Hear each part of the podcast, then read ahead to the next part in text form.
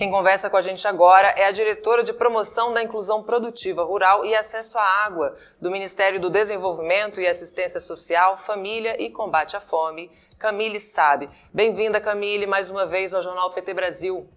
Bom dia, Amanda. Bom dia a todos os ouvintes. Camille, é, a gente está aqui com os vários eixos né, do, do PAC lançados pelo governo federal. E entre eles há o eixo Água para Todos. Eu queria que você explicasse para a gente como é que o Ministério, como é que o MDS está participando dessa temática. Bom, o MDS participa desse eixo, né, na verdade, no subeixo de água para quem mais precisa, com o programa Cisternas. Então, o Ministério vai fazer o atendimento é, de famílias rurais no semiárido brasileiro e também na região amazônica, com a instalação de tecnologias sociais para acesso à água. E esse programa que ficou conhecido não só no Brasil, mas mundialmente, eu queria que você retomasse aí como é que qual era o estado, né, qual era a situação do programa de cisternas quando o presidente Lula é, começou esse terceiro mandato. Bom, quando a gente chegou aqui, Amanda, o programa estava é, praticamente sem equipe, com uma equipe totalmente desestruturada.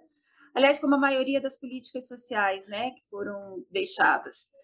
É, a equipe desestruturada, com muitos processos em prestação de contas sem nenhuma análise, com contratações paradas, com baixíssima execução, pouco orçamento, e isso, inclusive, já na transição foi feita uma recomposição é, dos valores do orçamento.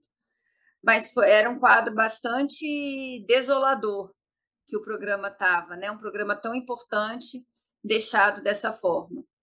Muito bem lembrado, né? A equipe de transição encontrou uma situação muito crítica em diversas áreas né, do governo federal. Eu queria que você explicasse para a gente também o que o MDS está fazendo para retomar né, a atividade desse programa tão importante. Bom, inicialmente a gente começou a olhar, a fazer uma análise de todos os processos, colocar em dia as prestações de conta para que a gente pudesse trabalhar na contratação né, de, de novos parceiros. É, foi feito também toda a atualização dos valores das cisternas, que estavam também desatualizados, impedindo que as cisternas fossem construídas. E recentemente a gente acabou de fazer a contratação, acho que é uma alegria muito grande, de 400 milhões de cister em cisternas para o semiárido e 100 milhões é, de, de sistemas multiuso de acesso à água para a região amazônica. Então, é uma retomada bem importante e consistente é, do programa nesse ano, já contribuindo aí com o novo PAC é, nesse eixo de água para quem mais precisa. Camille, e eu queria que você comentasse também os resultados, né? Quais são os resultados do programa de cisternas? A gente sabe que os impactos aí na saúde do acesso à água, eles já são super importantes, mas ele também influencia em, outros, é, em outras dimensões, não é verdade? É, é verdade. O programa tem 20 anos, é um programa conhecido internacional e nacionalmente, né? Premiado. É, a gente tem a gente apresenta esse programa para vários países também, várias cooperações. O programa tem impacto na saúde é, imediato, né? Todas aquelas doenças de, ve de veiculação hídrica, o programa reduz drasticamente, né? Em alguns casos desaparece. Na própria mortalidade infantil, recentemente houve um, um estudo, uma pesquisa é, da FGV informando, inclusive, que o programa tem impacto na formação do feto, né? Então, as mulheres que têm acesso à água, tiveram o atendimento por meio das cisternas, elas têm um, um, o bebê nasce com mais peso, com mais altura, então isso foi associado a, a esse acesso à água que as cisternas promovem. Também promove é, uma inclusão é, produtiva também dessas famílias no mercado de trabalho. Vários estudos já comprovam isso também. Ou seja, o programa ele dá dignidade, cria inserção e promoção social, além da segurança alimentar, que também é fundamental. A água é direito à vida, né? Direito à dignidade. Camille, só para esclarecer aqui também uma questão, um ponto, né? Se o programa ele atende somente o semiárido, porque a gente está passando aí por uma emergência climática, né? E diversas situações ali no Rio Grande do Sul, ou é excesso de chuva, ou é uma seca extrema. Temos também problemas de abastecimento de água na região norte. Qual é o atendimento aí do programa de cisternas? Esse ano, Amanda, o programa começou é, por meio do atendimento no semiárido, né, por meio da ASA, da articulação do semiárido, e aí foi incorporado dentro pelo governo em 2003.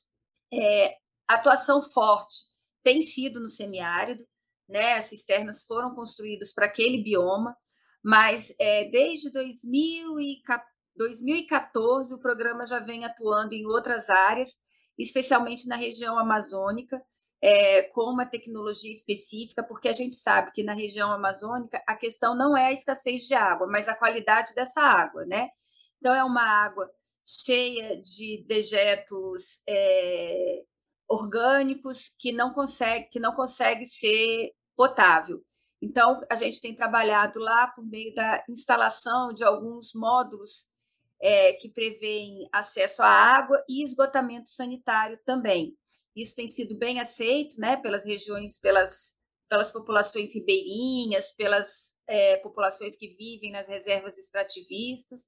E a gente está tentando ampliar esse, esse atendimento. Esse ano a gente já contratou mais quatro 4 mil módulos desses para serem instalados em reservas extrativistas. E a ideia é expandir esse atendimento. Além disso, também a região sul a gente está fazendo um acompanhamento e estamos iniciando algum atendimento por lá também para poder minimizar a questão da estiagem. Entendi, Camille. E quais são as metas de atendimento das cisternas que estão previstas aí no âmbito do Água para Todos dessa nova edição do Programa de Aceleração do Crescimento? A ideia é que nesse o planejamento que a gente tem, a ideia é que a gente chegue a cerca de 220 mil cisternas ao longo desses quatro anos é uma retomada importante, é, não só é, cisternas de primeira água, que é para o consumo humano, mas também água, é, também cisternas para a produção, que são voltadas para a inclusão produtiva dessas famílias, para a criação de, de algum animal, de roçado, plantação de alimentos para os agricultores familiares. Então, é, é, é, essa a nossa perspectiva aí de um atendimento de 220 mil famílias ao longo desses quatro anos. Maravilha, Camille. Muito obrigada aí pela conversa com a gente, trazer esses, esses pontos aí tão importantes do acesso à água né, no Brasil, não só no semiárido, que a gente fica ali às vezes só pensando que é a única, uma única região que necessita desse aporte, não é verdade. Obrigada pela sua participação mais uma vez aqui com a gente. Bom trabalho. Obrigada. Tchau.